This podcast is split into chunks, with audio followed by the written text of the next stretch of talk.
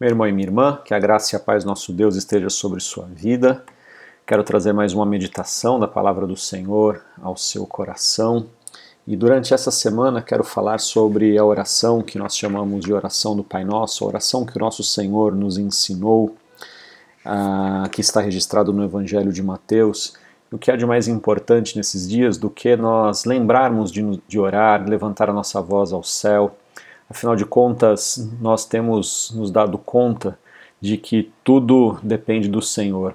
Sempre foi tudo Deus, sempre esteve tudo nas mãos do Senhor, mas nesses dias tem sido isso muito mais claro. A nossa maneira de viver tem mostrado que nós dependemos completamente do Senhor. E eu quero ler então o primeiro trecho dessa oração, Mateus capítulo 6, versículo 7 que diz: E orando, não usem vãs repetições como os gentios, porque eles pensam que por muito falar serão ouvidos.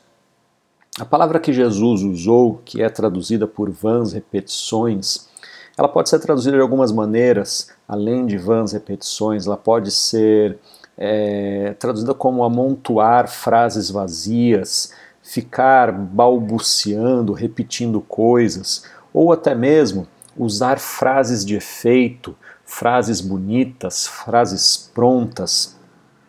O sentido que Jesus está querendo dar à, à comparação da oração dos pagãos é de tagarelar, ficar repetindo, falar, usar um mantra.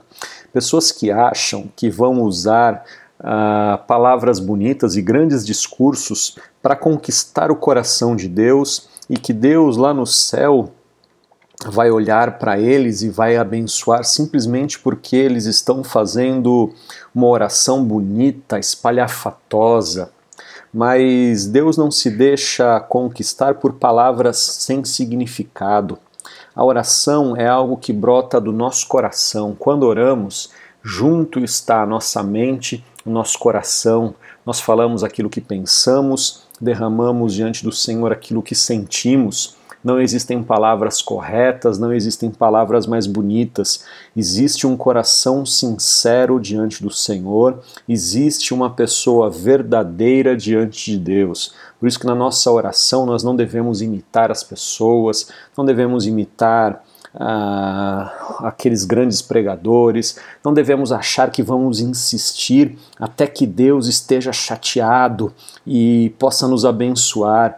Isso tudo fazem os pagãos e nós não devemos imitá-los. Ao contrário, quando nós oramos, nós nos dirigimos ao nosso Pai e conversamos com Ele pessoalmente. Ele entende o nosso pensamento e o nosso coração.